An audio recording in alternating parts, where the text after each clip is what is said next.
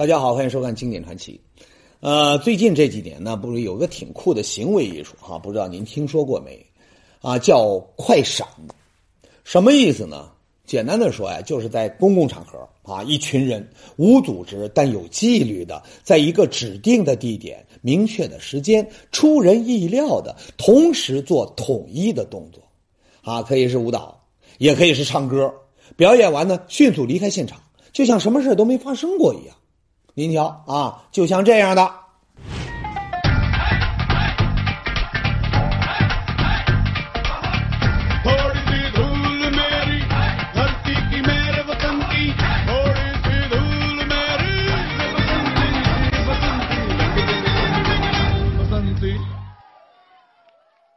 瞧见没？忽然出现，忽然消失啊！这就叫快闪。当然了，这些玩快闪的那都是有行为、有能力的人类。那如果宏宇告诉您，大自然也会跟咱们玩快闪，您信吗？跟您说，在美国的俄勒冈州呢，就有这么一个湖，人家就叫 Lost Lake，消失的湖。说是这个湖啊。每当夏季来临的时候，本来好好的湖水呢，就会瞬间消失，只剩下荒芜的这个湖底和大片的青苔。可转眼到了冬天呢，整个湖床又被重新填满了水，变成了一个正常的湖泊。您说奇怪啊？那这到底是怎么回事呢？后来啊，经过科学家们研究发现，说这个湖啊，它是因为火山运动而形成的。那消失的湖水就是被隐藏在湖底的熔岩管道给吸走了，哎，这就不难理解了啊！您想啊，冬天的时候，由于低温太低啊，这个湖底的熔岩管道呢都被冻住了，这湖水那就被堵在了外面，它流不出去，那自然都一切正常。可一到了夏天呢，冰雪消融，这熔岩管道它也畅通了，湖水呢它也就顺着这管道呢都流走了，它就跟人间蒸发了似的。那您要说了，说想看一眼这新奇的快闪湖，那还得大老远的跑去美国啊，麻烦。别急啊，咱们国家呀也有，就在安徽芜湖有一个叫这个南陵的湖，它也是时而出现，时而消失。不过呢，和这美国的消失湖它不一样的是，这个南陵湖呢，它并不在火山地貌区。地下那也不存在着什么熔岩管道、熔岩通道什么的，那它为什么它也也会时而有，它时而无呢？走啊，咱们跟着专家一块瞧瞧去。南陵那是安徽省芜湖市的一个小县城，距离省会合肥啊，它仅有二百多公里，而这个南陵湖的所在地呢，距离这个南陵县城啊，它只有三十五公里。咱们专家呢，按照地图上的标记，就来到了南陵湖所在的龙山山顶。本以为呢会看到一汪美丽的山顶湖，可没想到穿过高高的野草，队员们看到的却是裸露在外的湖底。那虽然这个湖水呢已经一干二净，完全不见了踪影，可您瞧这残留的鱼啊、贝壳呀等等，那都在显示着这里曾经的确有一个湖存在过。那这南陵湖它跑哪去了呢？哎，这时候呢，有人就说了，说会不会是因为天儿太热啊，造成了干旱，这湖水的补给呢它跟不上，然后蒸发的太厉害，都给蒸发没了呢？哈，虽然这个想法它比较天真，但也是有可能的。您比如说，玻利维亚的第二大湖泊波波湖，由于身处高原，海拔高，水位浅，对气候的变化非常敏感。那加上周边地区的降水量变化等原因，那这个水深三米、面积为三千平方公里的波波湖呢，已经完全蒸发了。那这么看来呢，南陵湖的位置它也在山顶，它确实有蒸发的可能性。那么南陵湖的消失，它是因为蒸发吗？哎，这个说法刚传到专家耳朵里就被否定了。专家说了，说这南陵啊，它属于这亚热带季风气候区。温暖湿润不说啊，这降雨量呢，它还非常大。那即便是在夏天，也没有过很热的天气，平均温度那都在二十八摄氏度左右。那在这样的气候条件下，南陵湖它自然消亡的可能性那几乎不存在。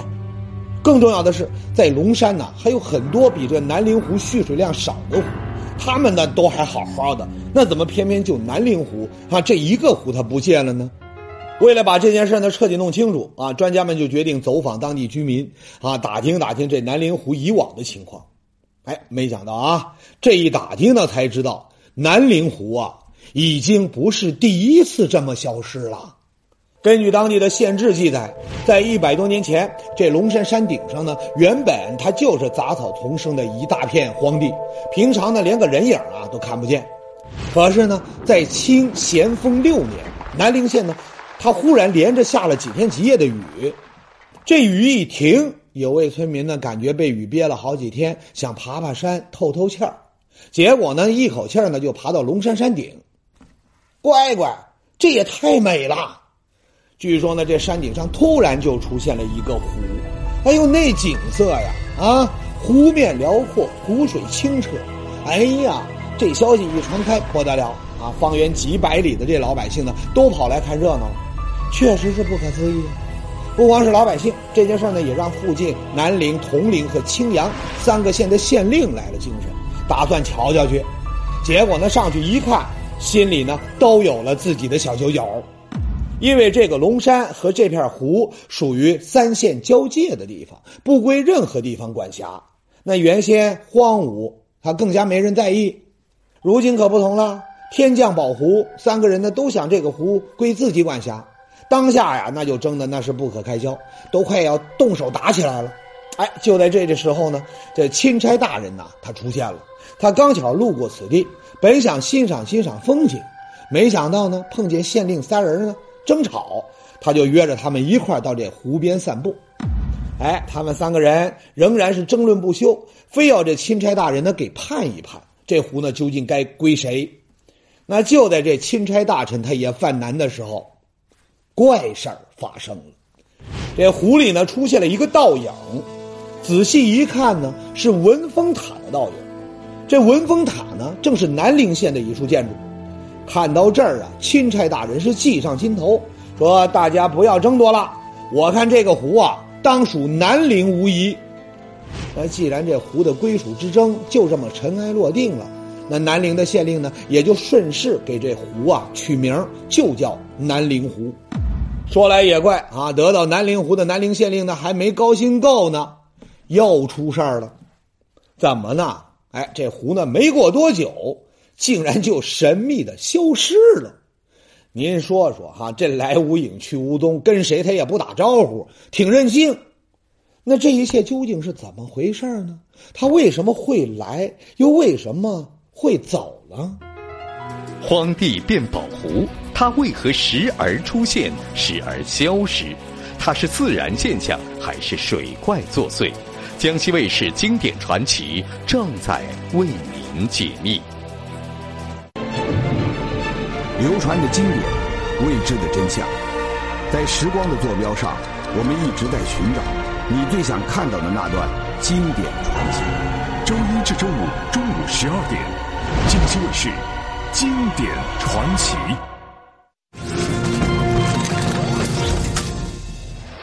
有人说呀，这南陵湖呢，一会儿出现，一会儿又消失的呀，它有没有什么规律可循呢？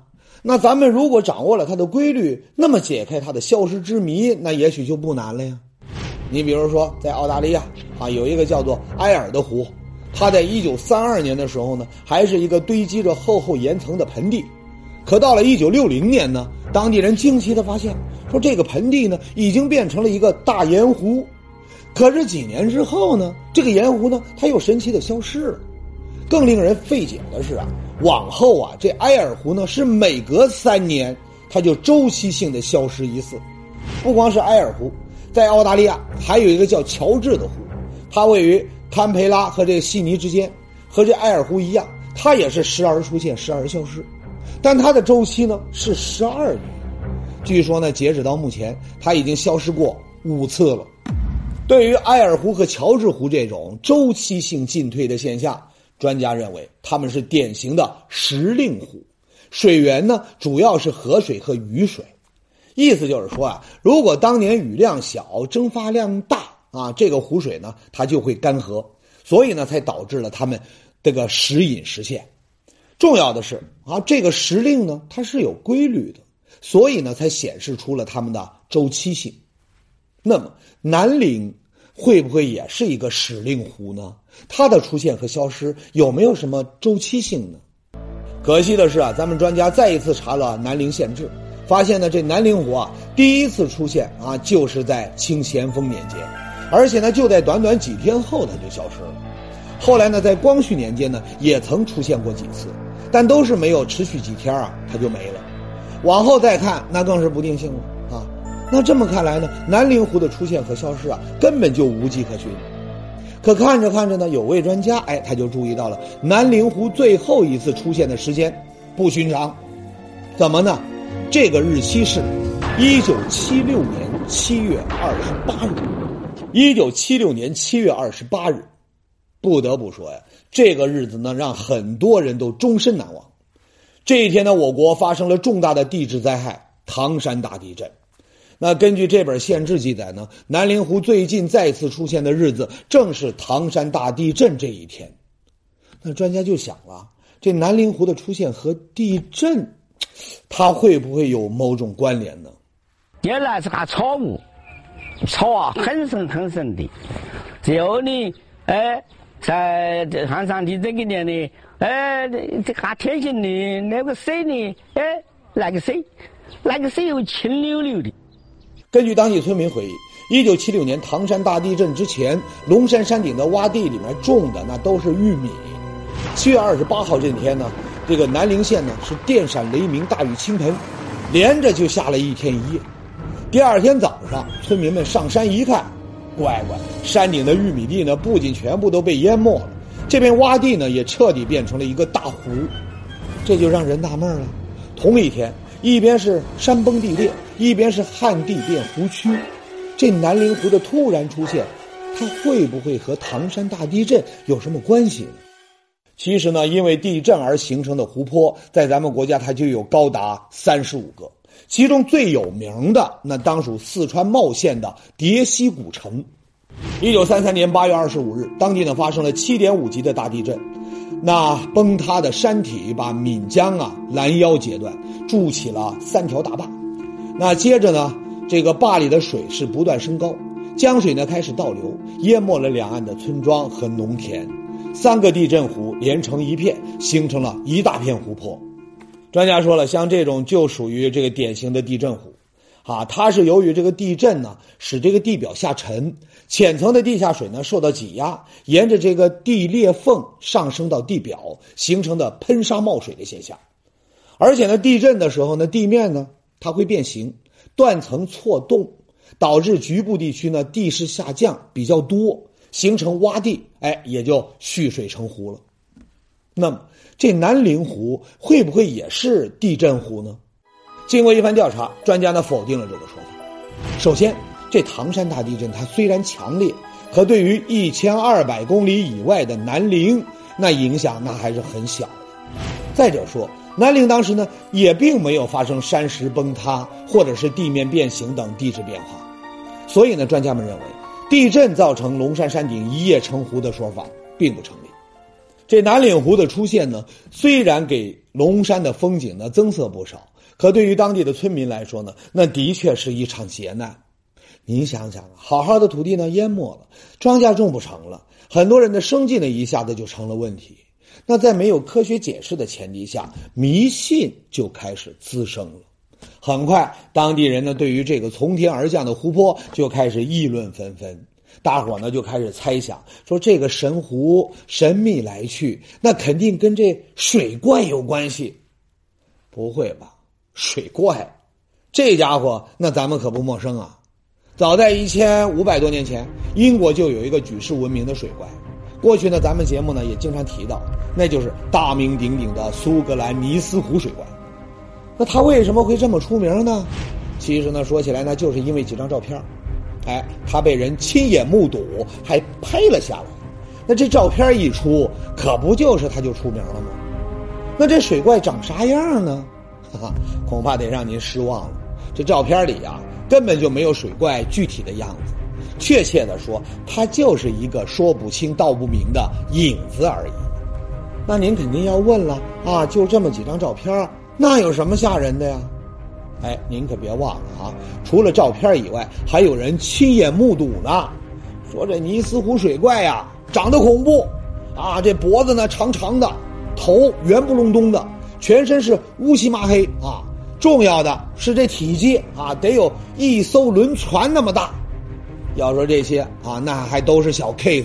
恐怖的是，它还有法力，能吞云吐雾，是个有灵性的野兽。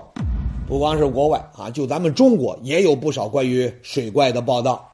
您比如说，一九八零年十月九号，《光明日报》他就刊登了一篇题为《天池怪兽目击记》的报道，说是在一九八零年八月二十一号的早上四点多，作者呢在长白山天池顶部看日出的时候，突然呢就发现远处的水面上有个影子飘过，定睛一看，不得了，体大如牛，并且呢游动的速度呢非常的快，这事儿一报道，闹得那是沸沸扬扬。啊，人家说了，说那不是水怪是什么呢？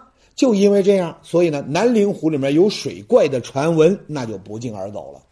而且呢，是越传越玄乎啊。说这南陵湖里的这水怪呢，能够吞吐湖水，掌控这个潮水呢涨落，所以呢，这南陵湖呢才会这样的玩快闪。那么，这水怪真的存在吗？咱们听听专家怎么说。专家说呀，说这甭管是国外还是国内的这些所谓水怪，那都是以讹传讹，谁也没有决定性的证据，基本它就属于瞎掰的。而且这南陵湖啊，大家也都看到了啊，就这么大点地方，那要真有个水怪，舒展筋骨的空间都不够。所以啊，劝大伙呢，还是务必相信科学。哎，就在大伙准备听专家的、相信科学的时候，南陵湖又有离奇的事情发生了。村民们发现，这凭空出现的南陵湖里也没人投放鱼苗，居然呢开始出现大量的鱼虾。刚开始呢，还有人欣喜若狂，说这庄稼地儿没了，可有现成的鱼虾呢也不错呀，就准备下湖捞鱼。这时候呢，村里的老人们站出来了，说这个湖的鱼啊来历不明，吃了呢肯定要犯病，你们得小心。不过呢，说归说，还是有点肥的年轻人偷偷抓了这南陵湖里的鱼吃。您还别说啊，这味儿呢还真不错，不仅鲜美，而且吃完以后呢，个个都好端端的，没病没灾。这下那可就不得了了，所有的村民都赶了过来，甩开了膀子抓鱼啊。眼看这湖水是越积越深，湖里的鱼呢，它也又大又鲜美。哎，有人就动了心思了，说种地那也是为了养家糊口，这水上营生那也能赚钱，那何乐而不为呢？就这样，大伙呢都开始以捕鱼为生，日子呢反而比以往呢滋润了。如今呢，鱼虾成群的南陵湖早就没有了水怪的传闻，再也没有人害怕的，而是人人欢喜。哎呦，这真是天降聚宝盆呐！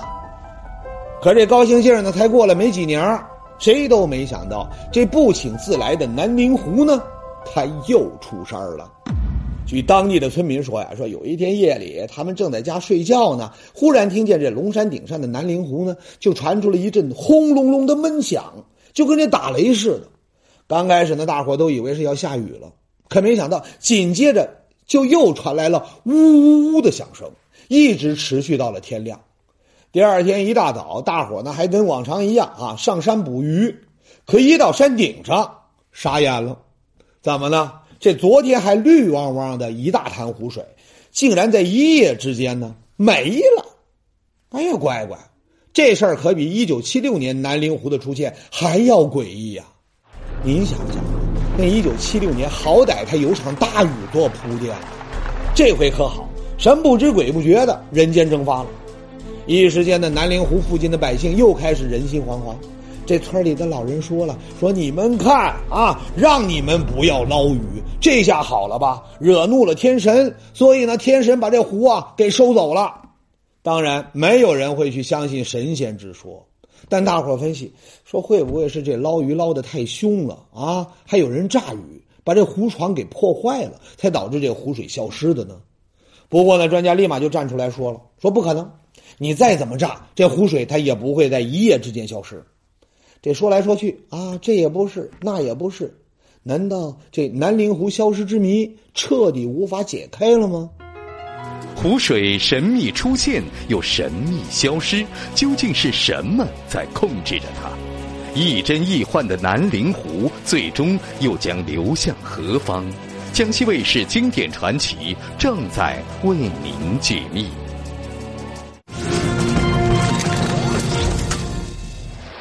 一时间呢，毫无头绪的专家们决定放弃之前所有的猜想，重新开始寻找答案。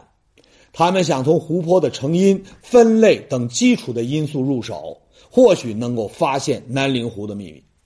宏宇在这儿呢，先给您介绍一下湖泊的形成。这湖泊呢，一般是在内外力共同的作用下形成的。内力作用为主形成的湖盆呢，它主要是构造湖盆。它是由地壳的构造运动产生凹陷所形成的，一般形状呢比较狭长陡峭，啊，这个深度呢也比较大，像是贝加尔湖、洱海等。有一种呢是火山喷发后所形成的火口湖盆，一般呢它会是圆形或者是马蹄形，深度呢也比较大，比如镜泊湖、五大连池等等。当然还有地震啊，前面呢咱们也提到了。山崩地裂，它会引起河道阻塞，形成湖泊。那么，这个南陵湖它究竟是怎么形成的呢？从大环境上来看呢，这南陵湖的所在地它属于沿江平原的丘陵地带，在亿万年前的浅海环境下，沉积层厚达万米。大概在三亿年前，陆块抬升，露出地表，逐渐就演化成为华东地区规模比较大的喀斯特地貌区。这里呢，分布着石林、石崖、喀斯特洼地、溶洞等地貌，而这喀斯特湖呢，它也是其中的一种地貌景观。那所谓的喀斯特湖啊，它又叫做岩溶湖，啊，是这个岩溶作用下所形成的洼地积水，从而它变成湖泊的。它属于侵蚀湖的一种。可问题是，这种喀斯特湖呢，它主要是靠地下水供水，这水量呢，一般都比较稳定。而且呢，这种湖呢还有一个特点，那就是和地下暗河相连，湖底呢会有与地下暗河相连的落水洞。那么，从南陵湖的所在地貌看呢，它属于喀斯特湖这个种类。可从稳定性上来看呢，它又不能算是喀斯特湖。当务之急呢，就是要勘察湖底有没有落水洞和地下暗河。专家们呢兵分两路啊，去到这个南陵湖底呢进行探查。经过一番仔细的勘察呢，在一片空地上，专家们发现了这个带裂缝的岩石。这些石头呢，体积巨大，深入地下。那专家们判断说，南陵湖的水啊，很有可能就是通过这些裂缝涌出来，并且呢，最终流走的。那就在这边发现石头的同时呢，另一组专家也有了新的发现，他们在湖底呢找到了一些规则的圆洞。通过对这个湖的观察和测量呢，专家判断说这个呢很有可能就是喀斯特所特有的落水洞。可要想确定这南陵湖它是不是喀斯特湖，那就得对龙山的地貌它有一个全面的了解，并且呢找到这些石头和落水洞所连接的地方。那如果它们与地下暗河相连，那么南陵湖的秘密呢就可以解开了。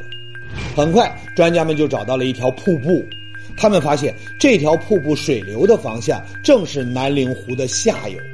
那龙山呢，北高南低；南陵湖呢，它位于北边的高点，而这条地表径流恰恰就位于南边的低点。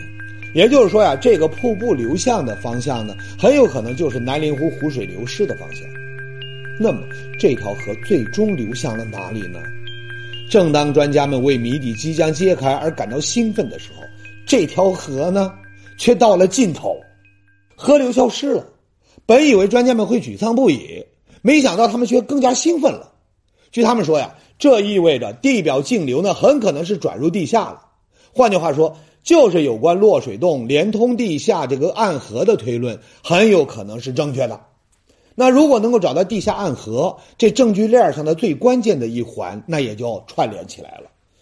而目前问题的关键是，这地下暗河那又该怎么去呢？哎，就在专家们愁眉不展的时候，忽然旁边有人啊的一声，大伙呢以为出事儿了，赶紧就过去。没想到这个人发现了一个巨大的天坑，哎呦，这太幸运了！天坑的出现就意味着这里很可能它有地下暗河。啥也别说了啊，进去看看吧。这是那个花椒啊。好，嗯，还是在。这里，在在拉巴黎这个墙壁，还有这里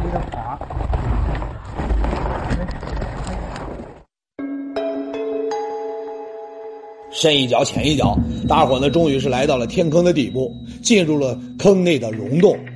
可问题是，溶洞里边并没有发现有水的痕迹。说难道这里没有水吗？哎，专家解释说了，说这溶洞的形成啊，本身就是由于水的侵蚀作用。这个溶洞啊非常大，不管有没有水，都足以证明呢，这里曾经有过非常丰沛的地下水。往前呢走了二十多分钟后，专家们终于发现了湿润的河道，并且找到了水。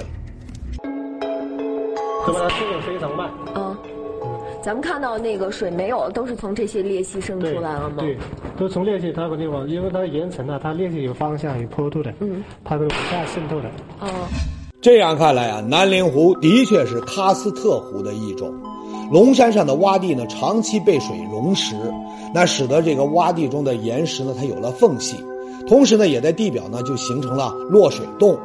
那由于某些原因呢，落水洞呢会被堵塞。那如果此时地下水它又特别充沛的话，那暗河的水呢，它就会顺着岩石裂缝呢，它就流入洼地，从而就形成了湖泊。但是呢，由于水的压力，或者是村民们炸鱼的震动等其他外力作用，这些落水洞呢，很有可能又被打开了。那这些湖水呢，它就会突然消失。谜底呢，总算是解开了。可专家们仍然眉头紧锁。怎么呢？刚才说了，说这溶洞呢体量如此巨大，这代表洞中呢曾有过丰沛的地下水。可按照水系相同的推论，那如果这些水都源源不断的流进南陵湖，那南陵湖的水位势必会持续高涨，啊，直到泛滥成灾。而事实上呢，南陵湖的湖水在很长的时间内都维持着稳定的水位，那这该如何解释呢？经过实地勘测，专家们很快就解开了这个疑问。原来南陵湖的地下水网就好像一棵大树的树杈，您瞧，树杈与这个主干相连，哈，只要某一条主干被堵，它就会导致那一片树杈呢，它流水不畅，从而就形成大湖。也正是因为这些树杈之间相互贯通，当这个湖水达到一定高度的时候呢，遇到还依然通畅的洞口，那多余的水呢，它就会顺着另外的通道流走。这就是湖水能够保持在一定高度的原因，而当日久天长，树枝等杂物糜烂后呢，湖水也从不再堵塞的这个岩溶管道中溜走，那南陵湖它也就消失了。专家呢还进一步给我们解释说，说南陵湖消失前夜，村民们听到南陵湖发出的轰鸣声，就是呃这个岩溶管道崩塌被水流冲刷的声音。所以说呀。暴雨的出现为南陵湖的形成打下了地表积水的基础，而当地特殊的地貌和地质结构才是造成南陵湖闪现和消失的主要原因。事情说到这儿呢，南陵湖快闪之谜呢，大体您应该明白怎么回事了吧？其实呢，南陵这个地方啊，不光是有亿万年沉积下来的厚厚的石灰岩底层，而且呢，还在悠悠的岁月当中积淀了历史文化。你比如说，唐代诗人李白，他曾三度携家眷的居住在这个南陵；还有杜牧、王维、王昌龄、汤显祖等等历代的文化名人，也曾流连于南陵的灵山秀水，留下了众多不朽的诗篇。正所谓“南陵水面慢悠悠，风景云清欲变秋。正是客心孤回处，谁家红袖凭江楼。”杜牧的描写呢，云淡风轻啊，这气质啊，恰如亦真亦幻、飘忽不定的南陵湖。或许呢，啊，这个奇幻的山水本就是文人墨客眼中的诗情画意吧。好了，感谢您收看今天的经典传。